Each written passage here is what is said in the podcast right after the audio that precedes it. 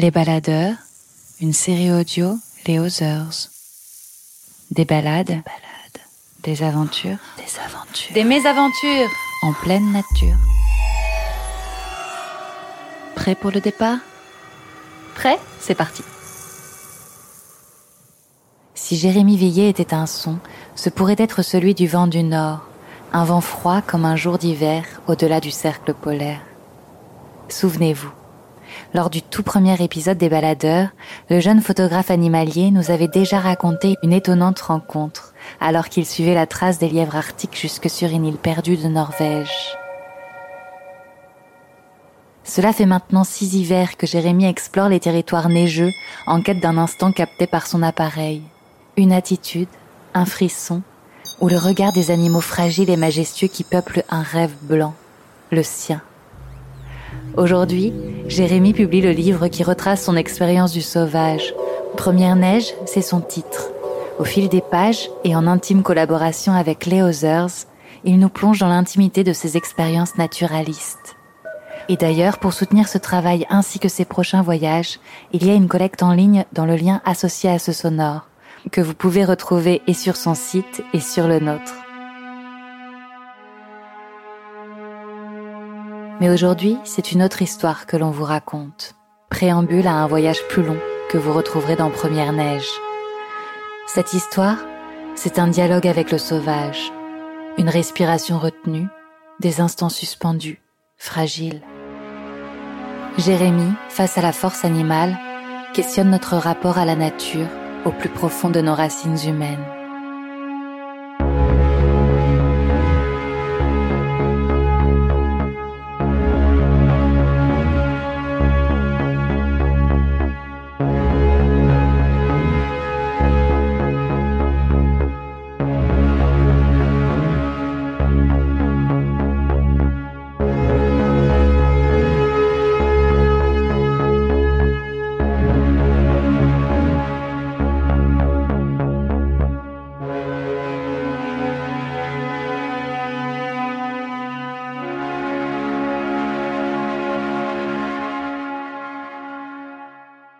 C'était en décembre, au début du mois de décembre. Je suis parti euh, au Yukon et en Alaska pour essayer de voir des lynx. Le Yukon, c'est tout au nord-ouest du Canada et à la frontière d'Alaska. J'ai atterri à Whitehorse, la capitale du Yukon, enfin la grande ville du Yukon. En fait, Whitehorse, c'est euh, c'est euh, c'est très chouette. C'est une on peut dire une ville, mais qui a pas des immeubles très hauts, plutôt des maisons basses et qui est grande qui ressemble à une ville un peu américaine parce qu'il y a des immenses feux rouges, euh, que le feu rouge il est à 100 mètres de toi donc tu sais pas trop si tu dois t'arrêter ou avancer.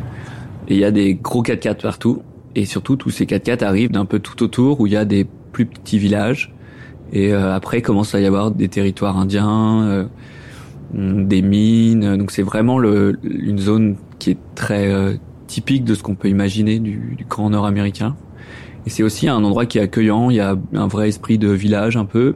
Et c'est le départ de plein de choses, d'expéditions, de grands voyages en Alaska. C'est aussi un passage où il y a tous ces camions qui filent vers l'Alaska. Donc moi j'arrive, je loue ce, ce, cette espèce de van. Alors c'était pas du tout un van bien comme j'ai en France, c'est un van avec euh, propulsion à l'arrière. Donc en gros on patine complètement sur la neige ça tenait pas du tout la route et surtout à l'intérieur il y a rien. C'était juste une, de la de la tôle. Il faisait super froid dedans et j'avais mis une luge que j'avais fabriquée pour faire un genre de traîneau une pulka et différents trucs que j'avais achetés dans un grand magasin comme il y a là-bas avec des milliers d'affaires d'outdoor et tout.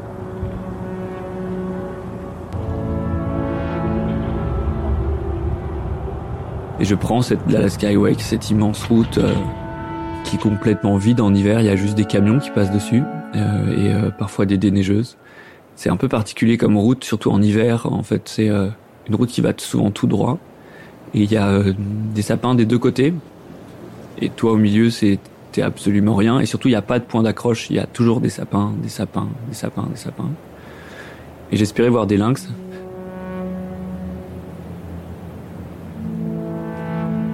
Pour voir des lynx en hiver, la meilleure solution, c'est de garer son van et donc parfois quand j'arrive dans une vallée, j'essaie de me garer. D'abord je descends de la voiture, j'essaie de pousser un peu de la neige pour me pouvoir me garer sur le bord et pas qu'un camion me fonce dans ma voiture. Et ensuite, euh, je mets des skis où là, j'avais pris des grandes raquettes, des raquettes canadiennes. C'est des immenses raquettes. Il faut imaginer, par exemple, une vieille ancienne raquette de tennis, un peu comme il y a accroché au mur, ou, mais en beaucoup plus large, beaucoup plus grande, avec du fil de fer à la place des cordes. C'est très très large, donc c'est dur de marcher avec, mais par contre, tu t'enfonces pas du tout dans la neige. Et là, je vais dans des zones où il y a des petits arbres, où il y a des, des, ils ça des snowshoe hares. Justement, c'est des lièvres qui ont, qui auraient des raquettes snowshoe. Ces lièvres, en fait, sont des petits lièvres blancs qui sont chassés par les lynx. Donc le but, c'est de trouver ces lièvres. Il y aura forcément des lynx quelque part.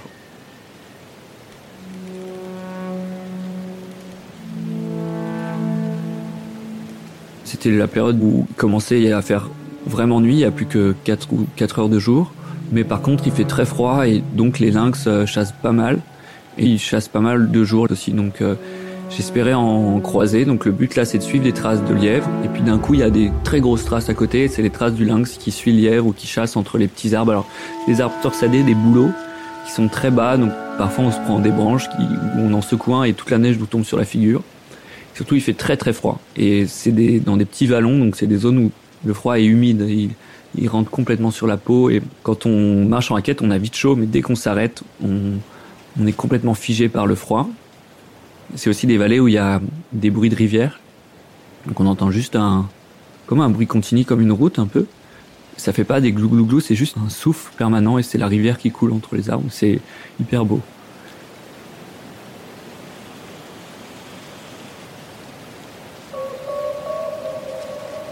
S'imagine qu'on va le voir, on suit les traces et d'un coup il fait des traces bizarres dans la neige. Parfois il y a plus de traces sur deux mètres, mais c'est parce qu'il a sauté pour essayer d'attraper un, lièvre. Ensuite on voit des esquives, on voit le lynx qui repart en arrière. Donc tout ça on, croit le voir alors que c'est juste des traces. Et la neige peut nous dire à peu près si c'est frais ou pas, s'il y a encore des petits cristaux posés sur la trace. Ce sont les cristaux qui sont tombés quand il a relevé sa patte et ça ça veut dire que c'est très frais. Il y a une fois, j'en ai aperçu un qui venait vers moi et qui a sauté sur le côté et qui a disparu. Donc là, je l'ai bien vu. Et une seconde fois, j'en ai vu un de loin que j'ai resuivi et que je croyais toujours rattraper. Mais j'ai jamais fait de bonnes photos. Là, en fait, je prenais juste des vifs pour une nuit et donc je revenais après le lendemain à mon camion que j'avais laissé euh, au bord de la route. Et euh, d'un coup, on se remet sur euh, cette grande route où il y a des vrais camions immenses, le double d'un semi-remorque français avec à l'avant des énormes pots d'échappement vers le haut, qui font un bruit monstre, qui siffle un peu comme un train. De loin, on a l'impression que c'est un train qui passe, mais c'est un camion qui, glisse sur la neige. Et derrière, il y a un immense souffle comme de la poussière, mais c'est toute la neige qui est balayée.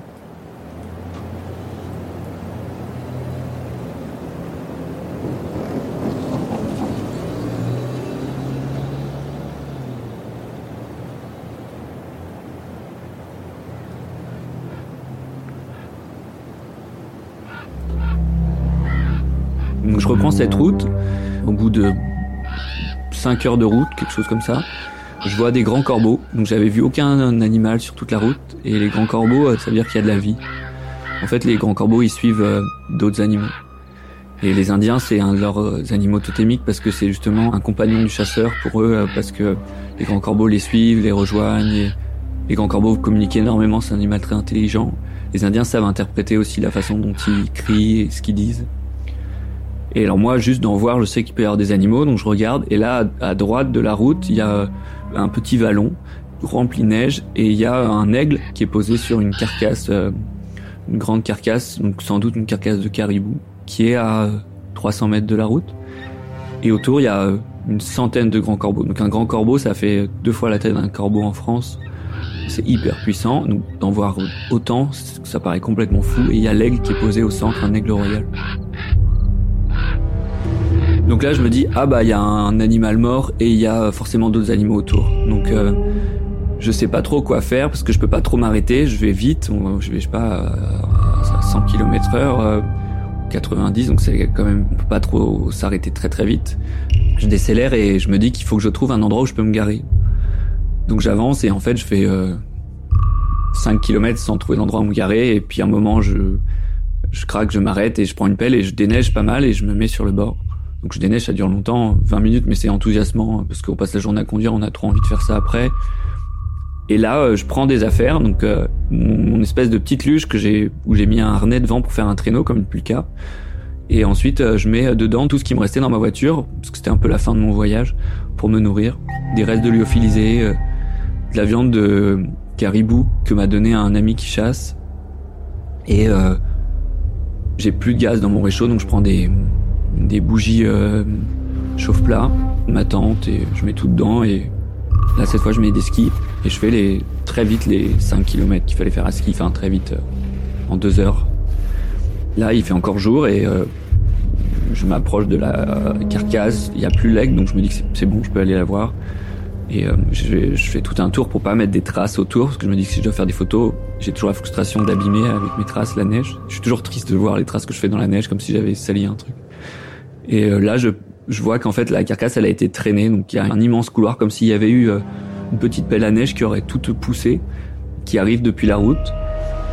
Et il y a plein de traces au sol autour de la carcasse qui est complètement éventrée, qui a été tuée il y a pas si longtemps que ça, ou ramenée.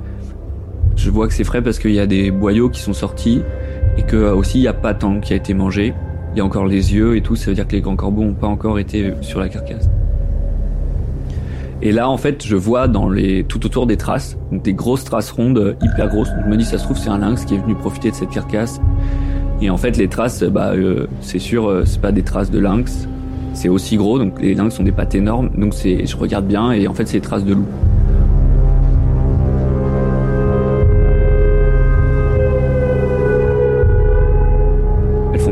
donc il y a sans doute un très gros loup qui est venu euh, ici. Ça ressemble beaucoup à une trace de chien, sauf que là, euh, dans la neige, elle prend beaucoup plus d'importance en taille. Si la neige est fraîche, on est au, Yukon, donc c'est une sous-espèce du loup gris. On appelle là-bas le timber wolf, le, loup des bois. Et en fait, c'est le plus gros loup du monde, donc euh, ses pattes sont énormes. Il faut se dire qu'au au garrot, c'est vraiment très haut, donc au moins aussi haut que les grands chiens loups qu'on voit parfois dans la rue. C'est très large et ça a une tête beaucoup plus massive qu'un chien loup. Ce sont des loups qui sont très massifs, surtout au niveau des épaules, et qui ont une fourrure très très grosse. C'est le loup euh, de Cro-Blanc, là on est pile dans l'axe des voyages de Jack London et c'est vraiment la route de Jack London où on est. Et là, euh, ce que je me dis, bah, c'est que, en fait, ce caribou a été tué par un loup, ou peut-être ce caribou a été tué par un camion, parce que j'étais toujours dans la tête, les seuls éléments que je voyais dans la journée, c'était des camions, qui ont des gros pare-buffles à l'avant pour déneiger ou pour, pour se protéger des accidents d'animaux. Et donc je me dis, bah ça se trouve, c'est un, c'est un caribou qui a été tué par un camion. Donc un caribou, c'est un grand renne, et euh, il a été traîné sans doute par le loup. Donc j'imagine ça. Et je me dis, bah là, le loup va, doit pas être loin. Donc moi, là, je suis tout près de la carcasse. Il faut pas que je reste proche de la carcasse parce que je suis une compétition pour lui. Et il y a ce caribou qui est là et il y a au moins les aigles autour, donc je peux faire des belles photos. Donc euh, j'essaie de trouver un angle où je peux avoir un, de la neige devant et de la neige derrière. Parce que dans mes photos, j'aime beaucoup que ce soit tout blanc parce que je trouve que ça retranscrit bien euh, des sensations personnelles que j'ai dans la nature, de, de pureté, d'harmonie, de, de rêve. Donc je creuse un trou dans la neige et je mets ma tente. Donc la moitié de ma tente est un peu enfoncée dans la neige et pile à la hauteur où apparaîtrait mon téléobjectif à l'avant de ma tente.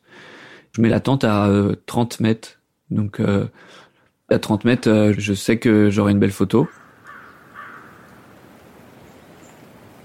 Mais je pense pas au loup. Je me dis qu'il y aura des aigles et les aigles ils vont accepter ma tente parce que je l'ai recouverte de sapins. Donc je vais couper des sapins. J'ai toujours une espèce de grande scie dépliable et je coupe des sapins, des petits sapins un peu comme des, la taille d'un sapin de Noël et j'en mets une, beaucoup sur ma tente qui est juste une tente un peu d'expédition. C'est une tente tunnel qui résiste beaucoup au vent et qui à l'intérieur pourrait être comme une tente de seconde. Il y a juste une ouverture euh, centrale à l'avant. Je mets plein de sapins dessus et je mets aussi des sapins un peu plus devant pour euh, créer de l'ombre et qu'il n'y ait pas trop de lumière qui rentre dans ma tente pour pas qu'on voit le reflet de ma lentille et que les animaux soient rassurés. Très vite, je rentre dedans parce qu'il fait très froid j'ai un duvet qui va à moins 40, j'ai un tapis de sol mais qui commence à être crevé donc qui se dégonfle. Toutes les heures, il va falloir que je le regonfle pour bien dormir. J'essaye de mettre des branches de sapin en dessous. Et euh, j'ai un peu de nourriture et il fait nuit et je suis content parce que je vais m'endormir et je sais pas ce que je vais voir euh, le lendemain matin. J'ai toute une routine. Je suis allongé dans ma tente et euh, parce qu'elle est pas très haute et et j'ai euh, d'un côté les mêmes affaires, de l'autre, je sais que dans tel sac je dois mettre euh, telle chose pour pas que ça prenne froid. Euh, je sais que pour pas perdre mes batteries, je les mets dans une chaussette que je mets quand je suis allongé à droite de ma jambe et puis à gauche de ma jambe, je mets des bouteilles de neige pour que ça fasse fondre de l'eau et ça me bloque. Je suis allongé et je m'endors Et euh, j'ai pu recharger mon, un vieux téléphone que j'ai qui tient beaucoup la batterie dans mon van. Donc je sais que j'ai euh, à peu près 5-6 jours de réveil électrique avec mon téléphone. Et là, euh, je mets un réveil, je m'endors, mais je mets quand même un réveil à 1h du matin ou 2h du matin, je sais plus.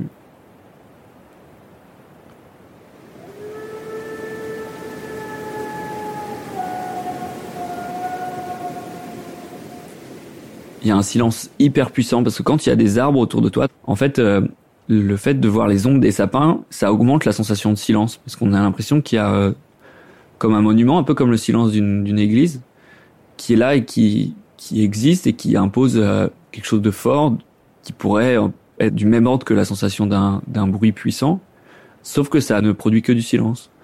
Ça augmente la sensation de silence de voir des gros éléments naturels qui vivent, qui font aucun bruit et qui sont autour de moi et qui ont toujours été là.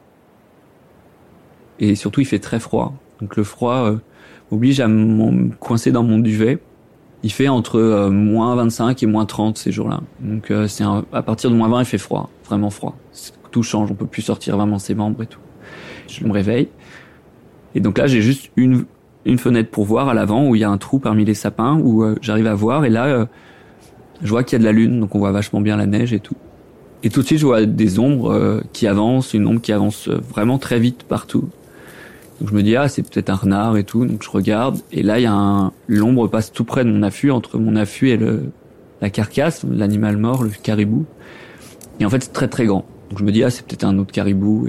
Donc j'ai un petit objectif qui est lumineux et je sais à peu près régler mon boîtier pour capter beaucoup de lumière. Ça fera pas une photo nette, mais avec la photo j'arriverai à voir ce que c'est. Et donc là j'ai une première photo où on voit euh, une masse toute en longueur et pas grand chose, des pattes. Et, et c'est très dur de faire des photos parce que je me relève un peu, je suis allongé sur le dos et je me relève vers mon appareil, je m'agrippe à mon trépied parce que c'est dur de se tenir bien assis et il fait froid et je suis surtout dans mon duvet et je peux pas trop sortir mes mains.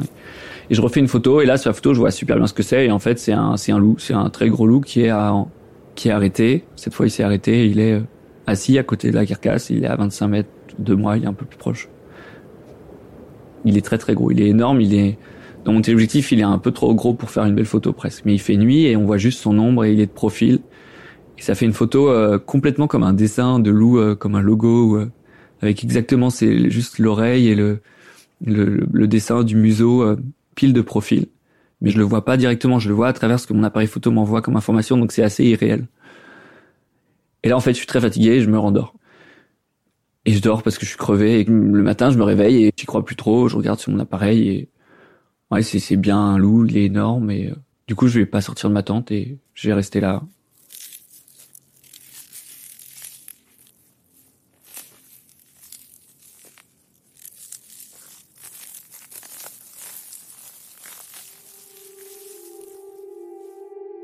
Dans cette tente au milieu du Yukon, j'ai pris le parti pris de d'ouvrir l'avant pour qu'il me sente le loup. Comme ça, c'est lui qui décide si euh, s'il veut revenir ou pas.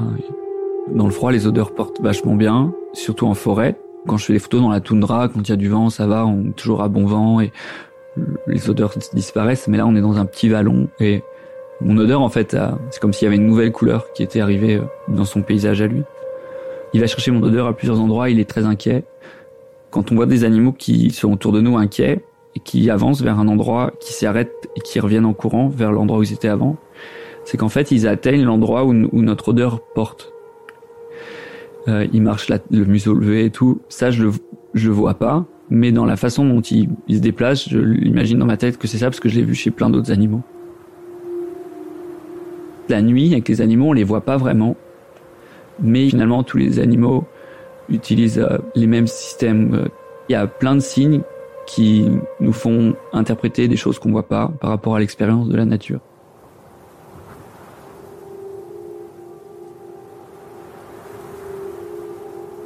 C'est le matin et j'ai trois photos floues, euh, mais quand même dans la lune, donc il y en a une qui est, chouette, qui est vraiment bien et on, voit euh, une ombre bleue, quoi, un grand loup.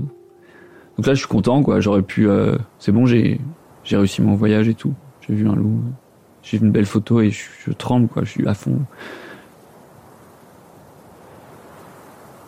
Il y a l'aigle qui vient. Donc là, un aigle royal à 30 mètres, c'est déjà génial, quoi. Un aigle, c'est, euh, ça se pose d'un coup, je le vois pas arriver. Il était sans doute sur le sapin au-dessus de moi toute la journée, il attend. Et là, je fais pas de photos parce que je me dis, euh, je vais essayer de rester une autre journée. Et l'aigle, euh, si je bouge mon téléobjectif, ma lentille, il va partir. Si je lui fais peur le premier jour, il reviendra pas. Alors que s'il s'est habitué à moi, euh, il sera trop content de revenir. Quoi. Et euh, ça se trouve, ils vont être deux, ça se trouve, il va se battre avec d'autres animaux. Et surtout, en fait, je suis tellement content d'avoir vu un loup et je suis vraiment fatigué parce que j'ai j'ai des nuits bizarres et que je dors mal parce que j'ai très froid. Je dois me réveiller toutes les heures pour regonfler mon tapis de sol. Je dois me décaler sur ma tente, sortir mon tapis de sol qui est sous moi, le regonfler en soufflant. Je dois avoir la tête toute rouge et euh, je me reglisse dessus et j'essaie de me rendormir. Ça, en fait, euh, pour la nuit d'après, c'est trop bien parce que ça me sert à me réveiller toutes les heures. Le froid est le meilleur des réveils. Toutes les heures, je suis réveillé par mon tapis de sol qui a. Et là, toutes les heures, je vérifie s'il y a le loup. Et euh, là, pour le coup, je l'entends en fait, c'est ça qui me réveille. Je me souviens, je l'entends. J'entends ces, ces crocs qui arrachent euh, la carcasse et qui la, qui la déplacent. Donc là, je vois le loup qui part vers la route, mais qu'elle est très loin et ça monte très fort. Et il la, il la tire très fort. Puis il y a un camion qui passe et en fait, il change d'avis, il revient vers moi, il la ramène.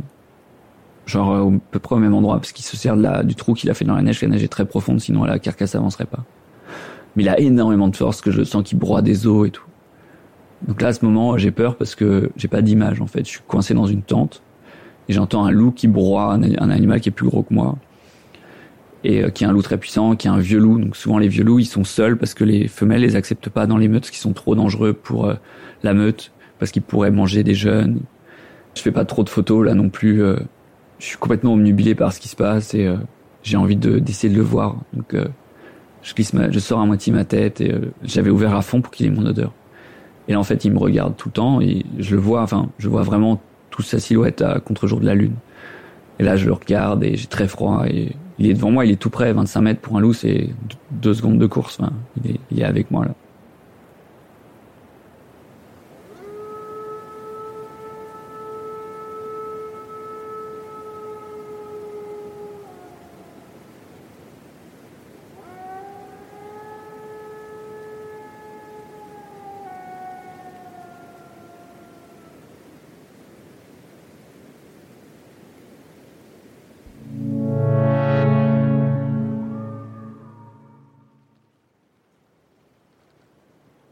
Le lendemain, il passe deux heures euh, où il se passe rien le matin. Et ça, c'est trop bien parce que je fais mon petit rituel. J'essaie de faire fondre de la neige. Je sors ma pelle par l'avant et je fais mes rentrées de la neige dans ma tente et j'essaie de faire un système avec trois bougies chauffe-plat. Je prends des aiguilles de sapin, trois, quatre aiguilles de sapin que je relie entre elles avec de la cire et je la pose au centre des trois bougies chauffe-plat. Et en fait, quand j'allume deux côtés, deux bougies chauffe-plat et la cire est aspirée par les aiguilles, ça fait comme une immense mèche qui relie les trois bougies et ça fait une plus grande flamme. Et alors ensuite par-dessus, j'ai une boîte, une boîte de, je crois que c'était une boîte de sparadrap en plastique que je découpe et qui sert euh, juste de support par-dessus comme un petit réchaud et je pose ma gamelle dessus. Ça tient rien, le plastique va sans doute fondre à un moment. Mais c'est le moyen de faire chauffer de l'eau, donc j'arrive à faire bouillir de l'eau comme ça. Bon, ça met peut-être une heure ou deux heures. Et euh, au bout d'un moment, l'eau bout et j'arrive à me faire à manger un petit peu. C'est pas bon du tout, mais euh, c'est chouette. Et là, en fait, un moment, l'aigle décolle, tous les corbeaux crient, et euh, en fait, le loup doit être là.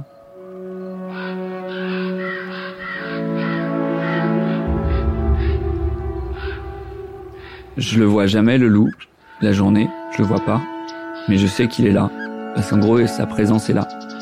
C'est un petit peu, je pense, la présence qu'un berger doit ressentir quand un troupeau a un comportement bizarre. En fait, les loups imprègnent sur leur euh, territoire une un espèce d'harcèlement, une présence très très forte, qui en fait provoque chez leur proie des mauvaises décisions.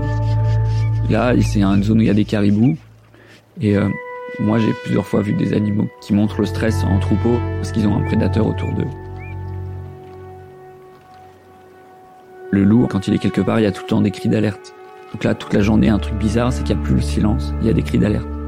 Il y a des mésangers, c'est des espèces de c'est un mélange de mésange et de jet. C'est pour ça que ça s'appelle comme ça. C'est très joli. C'est comme un, un merle, mais bleu, bleu gris. Qui sont tout le temps en train de crier, comme des casse-noix crieraient dans la montagne. Et aussi, il y a euh, les grands corbeaux qui alarment tout le temps. Le cri d'alarme est particulier. Et l'aigle décolle tout le temps. Et l'aigle a tout le temps des secousses de tête. Ça, les crapaces, parfois les canards aussi, quand ils secouent la tête de haut en bas, ça veut dire qu'ils vont décoller. C'est aussi un moyen de mieux voir le relief et aussi de faire peur. Il monte la tête, il la descend très vite, ça monte sa crainte et il décolle d'un coup, mais vraiment de travers, il s'en va et ça, c'est le loup qui est là.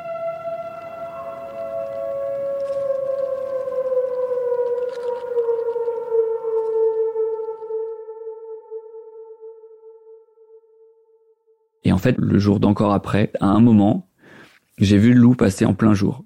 Et il est passé en plein jour à 50 mètres dans le vallon, et il est allé vers la route, et il s'est assis sur la route. Donc il s'est assis comme un chien. Puis ensuite, il s'est allongé sur la route.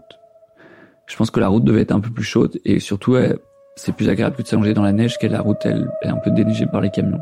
Donc là, je l'ai bien vu en plein jour, et il regardait vers moi, et j'ai une photo de loin comme ça, où on voit une route à moitié déneigée dans le tout blanc, et dessus il y a un immense loup. Alors il faut imaginer un loup comme on voit un peu en photo en France, mais avec des immenses poils comme un husky un peu. Il a, lui, il a un peu trois couleurs. Il est gris, blanc et noir bleu. Et il a des grands yeux tout jaunes. J'ai une photo à ce moment-là où il me regarde et il a des grands yeux tout jaunes. Et la journée, sa, pupille est toute minuscule et ses yeux sont complètement jaunes autour. Et il est très très gros quoi. Il me sent, mais il s'en fiche de moi. Et euh, c'est le troisième jour au moins. Et là, la nuit qui suit, il va venir tout le temps autour de moi. Il tourne autour de ma tente. Je vois son ombre, j'entends ses pas tout le temps. Donc là, j'ai peur. J'ai peur parce que je sais pas trop ce que j'ai fait, pourquoi je suis venu là, pourquoi je reste là. Euh, Est-ce que je prends un risque Je sais pas. Je sais que y a pas. J'ai jamais connu de gens qui sont pas attaqués par des loups.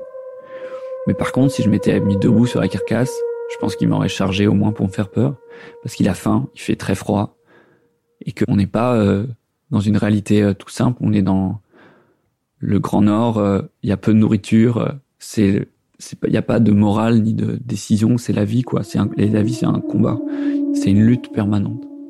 Et euh, là, il se pourrait que moi j'ai fait un truc qui aille pas et que je, je perde la lutte avec le loup, mais je sais que c'est pas dangereux. Je sais qu'il a son affaire et que moi je suis là et je veux juste le prendre en photo et faire une belle photo parce que ça, ça me fascine.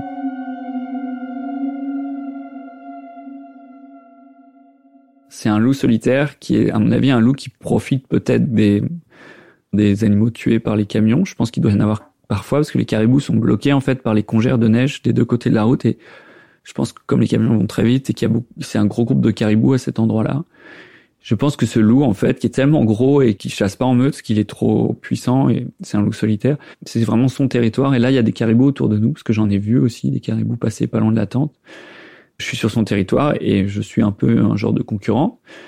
Et aussi, il a au fond de lui une peur folle de l'homme. Les loups ont très très peur de nous, mais depuis la nuit des temps, c'est notre premier concurrent et on les chasse et nous, on a des fusils et pas eux. Et... Donc normalement, il a peur de moi, mais là, je suis là depuis longtemps et euh, souvent des sur des lieux où il y a de la nourriture, des prédateurs cohabitent. Par exemple, les loups cohabitent avec les ours dans des rivières d'Alaska pour pêcher des saumons, ou euh, sur des charniers, parfois on peut voir deux prédateurs terriblement rivaux qui deviennent un peu potes parce qu'il y a assez pour tout le monde. Donc il y a aussi ça parfois dans des zones où il y a de la nourriture, il y a les prédateurs sont sont voués à se retrouver. Des ours, des loups, euh, des lynx, des gloutons, euh, des renards euh, avec des aigles. Donc c'est des zones où quand un animal est mort, il y a plein d'animaux qui se retrouvent.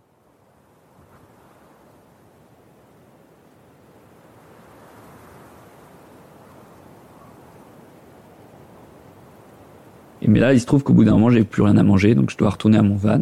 En fait, j'ai surtout très mal au dos, aux jambes et tout, et je tiens plus dans cette tente. Imaginez que vous êtes dans, je sais pas, 3 mètres carrés euh, pendant 4 euh, jours. Je fais mes besoins dans une bouteille et dans une boîte hermétique que j'ai. Le quatrième soir, je prends mes skis et euh, donc là, c'est la nuit. Je me dis que je vais faire ça la nuit. Je pars et en fait, je vois que sur mes traces de ski, que je suis à la frontale, il y a les traces du loup tout le temps devant moi, derrière moi, sur le côté et tout. Donc en fait, il est là, il est autour de moi là. Je suis avec mes skis et j'avance dans le noir et la frontale a quelque chose d'hyper oppressant. On a euh, que l'axe de la frontale et le reste en fait c'est de la non information, c'est un truc qu'on peut pas sonder. On sait pas ce qu'il y a autour. Donc on est juste pris dans notre direction de lumière mais le reste paraît encore plus effrayant. Je sais qu'un loup c'est pas dangereux normalement pour l'homme, ça ne l'est pas. Mais j'ai très peur parce que c'est un animal hyper puissant et que il est autour de moi là, il m'a vu, il me suit, c'est sûr. Donc j'accélère avec mes skis, je skie n'importe comment et j'imagine trop qu'il est derrière moi, je me retourne et tout. Et quand je m'arrête, il y a un silence monstrueux qui est encore plus inquiétant et tout. Et euh, sur le trajet, j'avais lu euh, Jack London, j'avais relu Cro-Blanc. Il y a cette louve qui suit le traîneau et qui est la mère de Cro-Blanc et qui est un chien loup. qui est dangereuse et qui est hyper fascinante. Et il me faisait penser un peu à cette louve qui, qui apparaît, qui disparaît derrière le traîneau et qui provoque un peu les, les, les hommes. Là, ce loup, il me provoquait un peu d'une certaine manière, ce qui était de plus en plus proche et tout. Mais en fait, il m'acceptait complètement.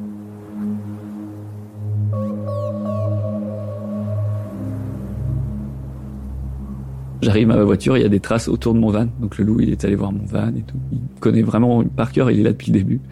Et donc, euh, je me dis, bon, bah allez, c'est fini, tu rentres. Pierre, tu laisses ta tente. Et, et en fait, non, j'ai pris de la nourriture et je suis retourné. Je suis retourné dans l'affût et... Mon métier, c'est de faire des photos d'animaux blanches, enfin, des photos d'animaux dans le blanc. Et j'ai toujours pas ça et je me dis que je peux peut-être y arriver là et que j'ai jamais vu une belle photo d'un loup dans le, dans le tout blanc, quoi. Et j'ai mon cadre, j'ai mon objectif, tout est bon, quoi. Je suis prêt. Je me sens vivre à ce moment-là, hyper fort, et c'est ce que je vais chercher dans la nature. Et aussi, je sais peut-être au fond de moi que c'est pas un vrai risque. Enfin, je crois savoir. Enfin, je sais pas.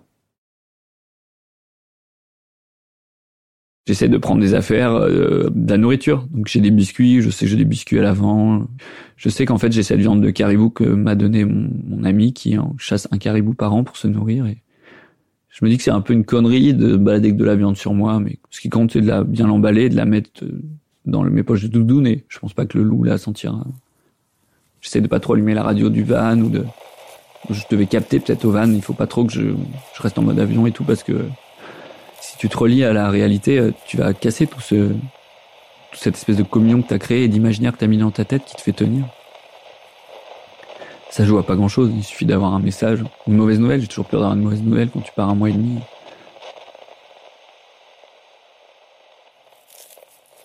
Et je repars euh, vers ma tente, donc euh, à ski toujours, et j'ai encore ces deux heures, au moins, je pense c'est au moins deux heures de, de ski où je vais assez doucement parce que je vois pas très bien et ça passe vite. Je suis trop content de faire du ski et tout parce que je suis complètement engourdi. Mais je me dis qu'aussi ça me fait consommer pas mal d'énergie et tout, c'est pas bien. Mais euh, je pense que j'ai déjà assez maigri pendant trois semaines là. Et, euh, et je retourne à ma tente. J'ai assez de nourriture, je peux tenir encore euh, peut-être deux nuits. Et là en fait la nuit c'est la pleine lune complète et il y a des aurores boréales donc c'est super beau.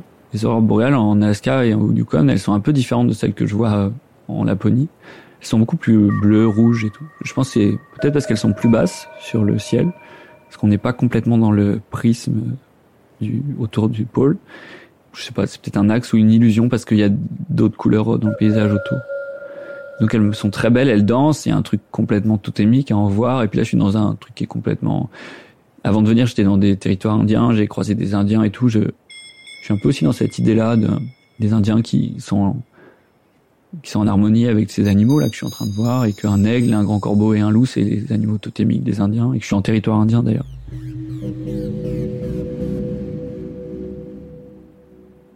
Et là, je m'endors et je me dis que euh, il faut que je garde de la batterie et tout. Donc le loup vient et je l'entends, il explose la carcasse et tout.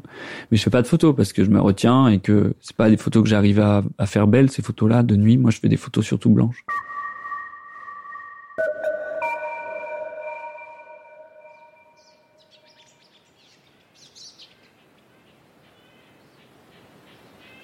Le lendemain matin, euh, le loup est parti, la carcasse est à peu près au même endroit, mais pas trop, donc je dois un peu décaler mon trépied, je dois un peu bouger mon axe sans sortir de la tente pour essayer de récupérer un fond qui est complètement blanc derrière, donc ça c'est des problèmes de photographe. Et là, l'aigle arrive, et tout de suite quand l'aigle arrive, je vois un truc au fond qui arrive en courant, et c'est le loup en fait qui arrive, et il fait jour, et il fonce vers moi. Peut-être aussi parce qu'il m'a vu longtemps la veille dehors, et le loup il s'est complètement habitué. Je me dis c'est bon, il m'a accepté le loup arrive de manière particulière, il, descend le vallon en face et il a la, queue qui est levée. Ça augmente sa surface et son mouvement, donc sa forme paraît beaucoup plus impressionnante. Il a cette, ses yeux qui brillent et qui, regardent que dans un sens tout le temps. On a l'impression que les loups, ils, bougent pas leurs pupilles et que c'est juste leur tête qui bouge. Ils ont pas, euh, comme ces animaux, qui bougent les yeux dans tous les sens ou nous. Ça leur donne un côté hyper sur d'eux et euh, complètement charismatique. Et là, le loup fonce sur l'aigle et il saute sur l'aigle et l'aigle décolle et le loup euh, essaie d'attraper l'aigle, je crois qu'il lui attrape trois donc j'ai des photos de cette série. C'est hyper puissant, c'est deux animaux que j'ai jamais bien photographiés, qui sont là et qui se battent. Et... là, le loup tout de suite me regarde. Et là, à ce moment-là, bah c'est bon, il est. Euh... On voit pas la carcasse, qu'elle est enfouie dans la neige. Et il y a un premier plan tout blanc et un second plan tout blanc. Et il est assez tard dans la matinée pour que ce soit vraiment blanc. Il n'y a pas de reflet bleu sur la neige. Là, il y a ma photo, c'est bon. Je la vois et à ce moment-là, je me dis bah il faut que tu appuies, donc j'appuie et il se passe toujours un peu de temps entre les deux. Alors que normalement, enfin quand c'est très fort, c'est bizarre, on déclenche un peu. Souvent moi quand on voit un animal qui vole, on, met dans l'appareil, on clique et c'est bon. Là, euh, il y a un truc qui descend de mes yeux euh, à mon ventre quoi, qui fait comme un truc hyper chaud et hyper froid en même temps, qui contracte et tout. C'est une sensation de d'avoir un truc qu'on a cherché pendant très longtemps.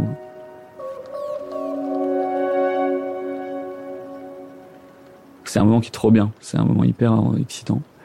Et par contre, là, euh, il faut que je pense à 10 000 trucs. Il faut que la mise au point soit à peu près sur les yeux. Il y a de la, la chaleur qui sort de ma tente, enfin de la chaleur, une température plus élevée dans ma tente.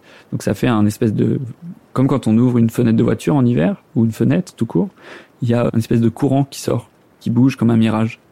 Donc ça, ça crée que mon autofocus fait pas la mise au point à ce moment-là. Mais ça, je l'ai anticipé. Donc j'ai une main qui bloque l'autofocus et une autre qui euh, qui va le lancer au moment où j'aurais pré-réglé manuellement. Et là, je fais euh, cinq photos et euh, je tremble et j'en refais trois. Et en fait, à la vérité, il y en a trois qui sont nettes, mais il y en a une qui est bien parce que il est vraiment face à moi. Il y a un truc, il y a beaucoup de fatigue qui retombe et tout. Il y a et là, il est toujours là, quoi. Il est là, il s'assoit, il me regarde un peu, mais je fais plus de photos, quoi. J'ai, j'ai essayé d'assurer cette photo et je suis crevé, j'arrive plus trop à me tenir sur mon appareil et, euh, je suis hyper content, quoi. Parce qu'il m'a accepté, quoi. En gros, euh, je lui ai proposé qu'on, c'est un genre de pacte, quoi. C'est un peu le, pacte des loups, mais c'est un pacte inversé. Il a accepté que l'homme soit pas un danger pour lui et, euh, et moi je lui ai prouvé que non et, et on a fait une trop belle photo, quoi c'est les moments que je vais chercher. En gros, ma vie, moi, c'est de, j'ai pas trop de, de, quotidien régulier et tout, mais il y a des tout petits moments. C'est un peu une vision idéaliste du bonheur, c'est de croire que des tout petits moments comme ça vont construire le bonheur d'une vie, quoi. Mais c'est un peu ça, à ce moment-là. Bah voilà, je suis, il y a un loup, un des plus gros loups du monde qui est devant moi. Il est assis, il me regarde. Il a de quoi manger. Moi, je suis dans un duvet, j'ai à peu près chaud. Je suis en Alaska. Et je regarde ma photo sur mon écran des centaines de fois. Je me dis comment je vais faire pour pas la supprimer. Il faut pas que j'y touche. Je me pose en arrière et tout. Et le loup tourne une fois. Il passe derrière un sapin. Je pense qu'il doit remarquer son territoire. Et je me dis, il va faire une pause. Il a beaucoup mangé là et il va revenir et tout trop bien.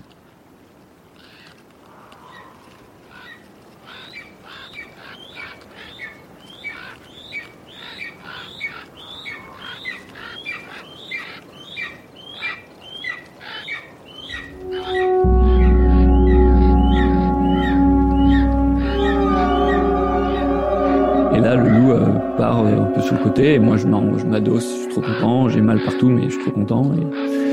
Et, là euh, d'un coup j'entends comme un éclair, un tonnerre, un truc euh, comme si toute la forêt d'un coup euh, s'était écroulée. C'est un bruit, c'est un son. Au début j'ai du mal à l'interpréter c'est un...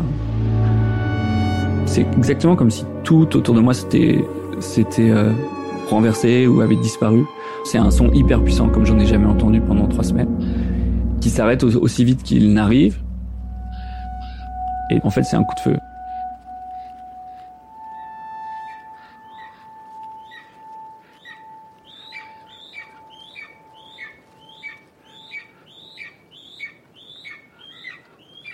Moi, je comprends pas du tout ce qui se passe. Je sais pas ce qui se passe. Et euh, je sors la tête en mode euh, comme je pense après euh, s'être cassé la figure dans les escaliers. Je sors la tête de l'affût et là, je vois en fait à la route une voiture donc j'avais pas vu de voiture depuis longtemps et je vois un, c'est un gros pick-up gris et il y a un gars en fait qui est, je vois sa tête et là je tourne l'objectif et je vise vers le pick-up et en fait il y a un gars avec une carabine qui est à la fenêtre et devant lui au milieu de la route il y a un loup mort qui est euh, allongé à 50 mètres de lui au milieu de la route et c'est le loup que je viens de voir qui est allongé.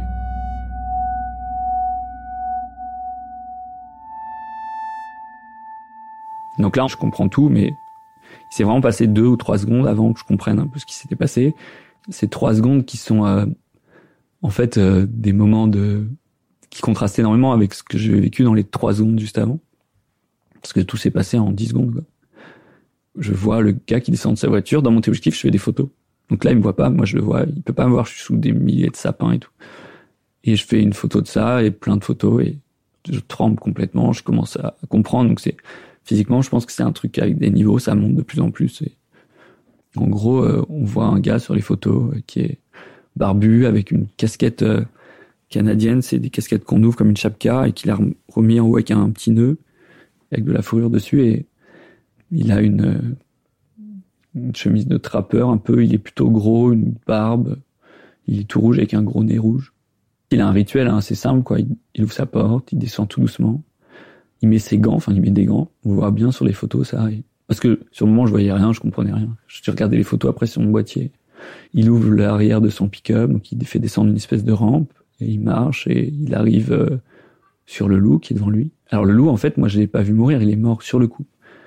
À regarder sa carabine, il a une carabine euh, à lunettes avec un, un calibre très rapide. Je pense c'est pas trop puissant, mais c'est.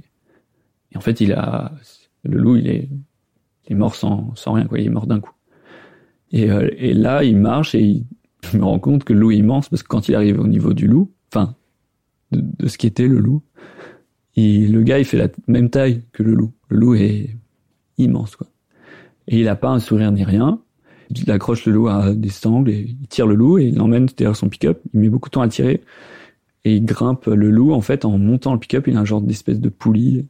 Il tire très fort et le voit sur la photo un loup qui fait la, toute la taille du le pick-up arrière, donc cette espèce de mini remorque insérée du 4x4 et on voit le loup qui, qui, regarde vers ma direction avec la gueule ouverte et du sang partout et qui est plus grand que le gars sur la grande rampe et il le tire, il le tire et il arrive à glisser.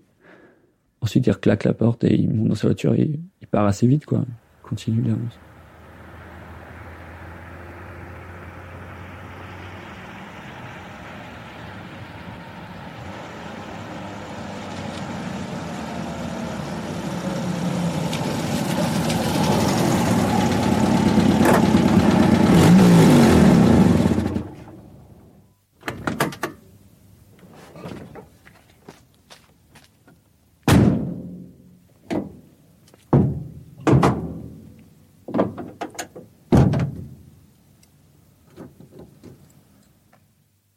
Fait, moi, là, j'avais passé la meilleure matinée de ma vie.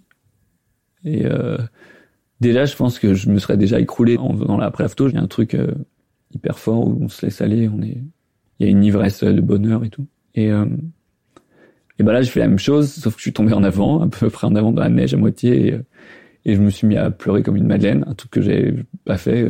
Je crois que c'est bien de pleurer parfois, mais là, j'avais, franchement, ça faisait longtemps que j'avais pas pleuré. En fait, je suis super vénère, quoi je suis énervé contre moi-même et surtout contre moi-même. C'est très bizarre. Je crie très fort et tout. Et surtout que la voiture s'est barrée, quoi. Elle est partie. Et euh, j'aurais bien aimé lui parler ou je pense que j'aurais pas été capable.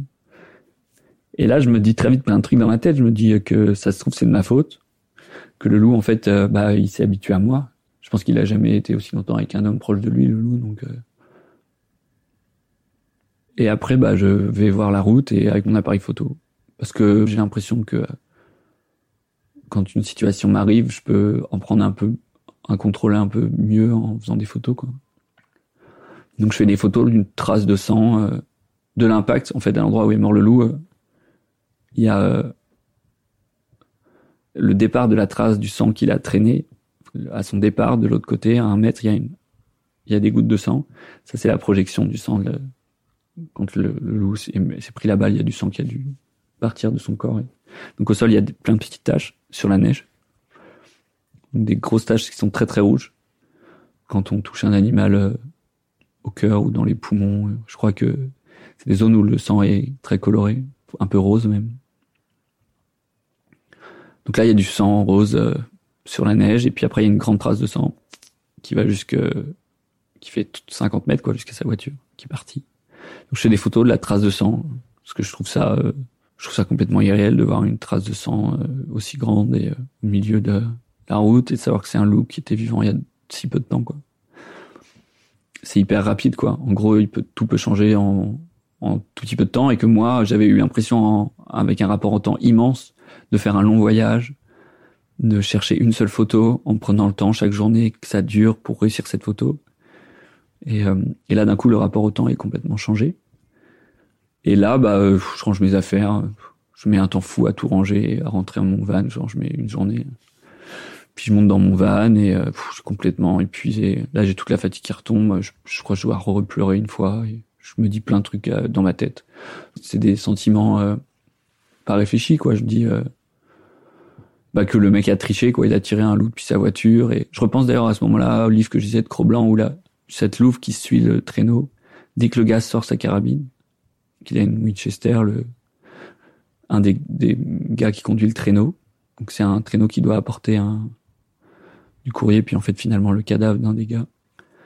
Dès qu'il sort sa carabine, la louve fait un pas de côté, elle sort de ce qu'il appelle la piste, c'est-à-dire cette grande trace de neige, et après on peut plus tirer parce qu'il y a que du, de la neige et des sapins.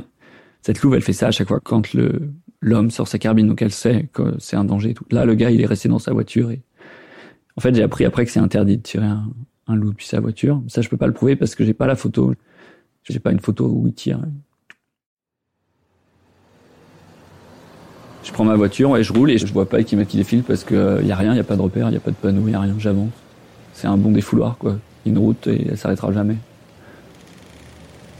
J'essaie de comprendre pourquoi ce gars a tué un loup. Moi, j'ai un rapport à la mort qui est euh, assez positif dans la nature dans le sens où je vois des animaux mourir tout le temps parce qu'ils se mangent entre eux et je vois la mort comme un passage d'énergie. C'est l'évolution et tout. C'est grâce à ça qu'ils font des petits. J'y vois un, espèce de passage de relais qui est super beau, comme s'il y avait euh, une énergie positive dans un animal et qu'elle était transmise à un autre. Je vois la mort comme un, même parfois comme un truc positif. La souffrance animale aussi, elle, peut exister de manière positive dans la nature. Quand un animal se fait mal à un endroit, il, il va pas y retourner. Quand un animal se fait attaquer par un, autre, il va se souvenir en fait de cette souffrance, de ses nerfs qui lui ont envoyé une information mauvaise et il va pas revenir à cet endroit et c'est comme ça que son instinct se crée. Qu'après, quand il va retourner à un endroit, qu'il va avoir les mêmes éléments qu'il a déjà vus, il va pas rester. Donc en fait, la souffrance même peut être positive. Elle crée une intelligence à long terme dans l'instinct des animaux et tout. J'ai aussi vécu avec des gens qui chassent pour se nourrir. Là, on m'avait donné de la nourriture que des gens chassaient de manière hyper positive, c'est-à-dire euh, ils, partent deux semaines en montagne, ils tuent un animal, ils le mangent toute l'année et tout. Et puis les Indiens surtout, les Indiens c'est des chasseurs, des chasseurs-cueilleurs, mais ils ont un rapport à la nature. C'est ceux qui respectent le plus les animaux parce que tuer un animal en fait ça demande un respect immense pour pas le faire souffrir et on ressent la gravité et on est responsable de cette souffrance, de cette mort. Et, et c'est pas quelqu'un d'autre ni un abattoir qui en est responsable. Donc on peut, je respecte énormément cette démarche de tuer pour, pour nourrir dans un cycle et de le faire de manière positive. Et c'est parfois le meilleur moyen de respecter la nature et tout. Et qu'au Yukon, beaucoup de gens font ça. Et tout. Donc j'étais dans une atmosphère positive par rapport à la mort et tout. Mais là, en fait, il l'a tué par orgueil. En gros, il l'a tué parce que c'était un loup incroyable. Ce loup-là, il va faire des photos avec, en gros, c'est un trophée, et puis il va vendre la peau. Soit il va la garder pour lui, soit il la vend. En fait, ce gars-là, c'est son métier, enfin, c'est son métier, il est à moitié retraité, mais il, vend des peaux de loup. Je me suis arrêté dans la ville à 6 heures de route, là, Downton City, ça s'appelle. Et là, euh, une dame du Forest Department, enfin, du, la police de la nature, qui m'a dit que les, les peaux de loup, ça valait 300 dollars canadiens. J'ai montré une photo, elle m'a dit, ouais, il est incroyable ce loup, donc ça vaut euh, peut-être... Euh, 500 dollars canadiens, mais que le gars lui allait s'en faire que 200, c'est plutôt là, après l'avoir tanné et tout. Et donc en gros, le gars va se faire à peu près 150 euros ou 100 euros avec ce loup. Donc là, à ce moment-là, j'étais encore plus énervé parce que d'un coup, il y a une espèce de valeur sociale qui se pose sur cet animal et qui j'étais, et d'un coup, ça devient juste un truc qui coûte autant que un petit truc multimédia qui sert à rien, genre des bons écouteurs.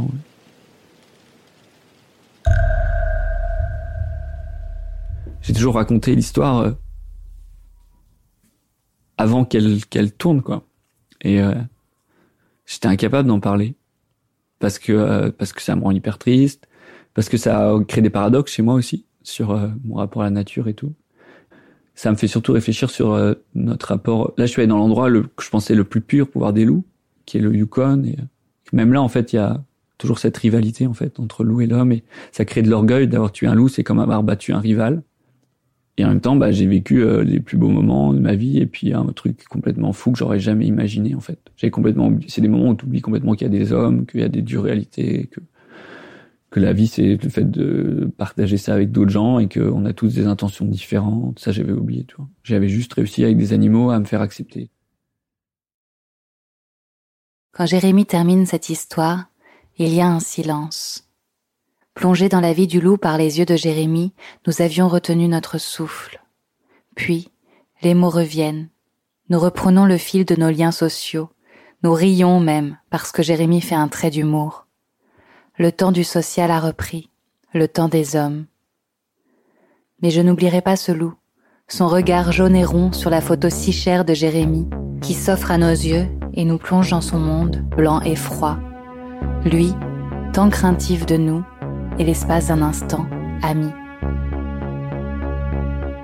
Cette photo, vous pourrez la retrouver dans le livre que Jérémie publie aujourd'hui.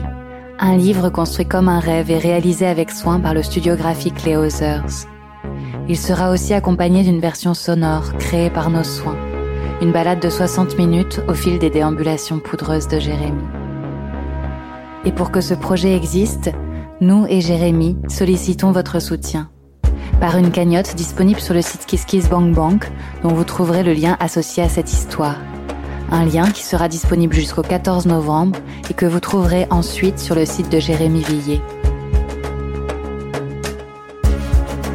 Merci à toi Jérémy pour ta confiance, pour tes talents de conteur et la détermination que tu mets à capturer la beauté onirique de la nature et à nous la partager, malgré les gelures aux pieds, au nez, etc. Et si vous avez aimé cette histoire, n'hésitez pas à nous mettre des étoiles et des commentaires, que nous lisons toujours avec un immense plaisir. Les Baladeurs, une série audio Les Others, signée Camille Juzo, Alissane Brassac compose la musique et Laurie Galigani est aux manettes du mixage. Et on vous dit à bientôt.